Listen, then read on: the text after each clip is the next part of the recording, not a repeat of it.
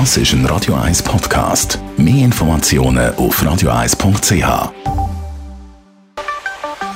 Der Finanzratgeber auf Radio 1 wird Ihnen präsentiert von der UBS.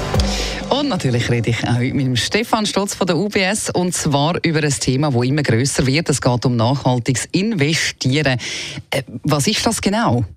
Ich glaube, Nachhaltigkeit ist in aller Munde. Äh, wir sehen Diskussionen in jeder Branche, ähm, auch mit ganz vielen verschiedenen Leuten, die sich Gedanken machen, ja, was bedeutet denn Nachhaltigkeit für mich und, und was kann ich für einen Beitrag machen. Wenn wir aktuelle Studien anschauen, dann sind es so ein bisschen ja, sieben Themen eigentlich sehr stark für die Leute im Vordergrund. Das ist äh, Abfall, Klimawandel, Wasser, Produkt- und Dienstleistungen, Ethik, Menschen und Governance. Das ist so ein bisschen, sind die sieben Themen, die am stärksten momentan von Interesse sind. Und was bringt mir nachhaltiges Investieren? Grundsätzlich ist es natürlich so, oder wenn Sie Ihr Geld nachhaltig investieren, dann tun Sie auch mitgestalten. Weil mit dem Ort, wo Sie quasi Ihr Geld ja angeben, kann dort etwas passieren. Mhm. Und an einem anderen Ort nicht.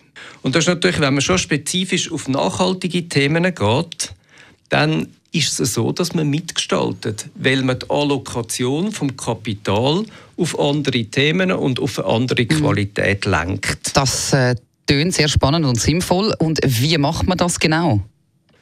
Man kann drei unterschiedliche Ansätze unterscheiden. Der erste ist die Ausschlussmethode. Also Sie schauen sich ganz viele Anlagemöglichkeiten an mhm. und sagen, hm, diese Branche oder das Thema, in das würden wir nicht investieren. Also das heißt, sie tun gewisse Sachen ganz bewusst ausschließen und sagen, ich will nicht Geld in eine bestimmte Branche investieren, weil das ist für mich nicht nachhaltig. Die zweite Sache ist eigentlich investieren nach ökologisch, sozialen und Governance-Kriterien. Das sind die sogenannten ESG-Kriterien. Das steht für ESG, Environmental, Social and Governance. Da gibt es dahinter eine ganze Konzeption, wo Unternehmen sich quasi auch beurteilen. Da gibt es Modelle und so kann man eigentlich sicherstellen, oder, dass Unternehmen gegenüber dem Umweltschutz, aber auch der Wahrung von Menschenrechten oder Korruptionsbekämpfung eigentlich sich auch gut aufstellen.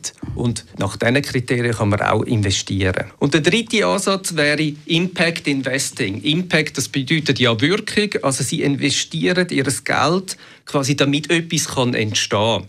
Einfaches Beispiel vielleicht, dass äh, ein neues Diabetesmedikament kann entwickelt werden kann.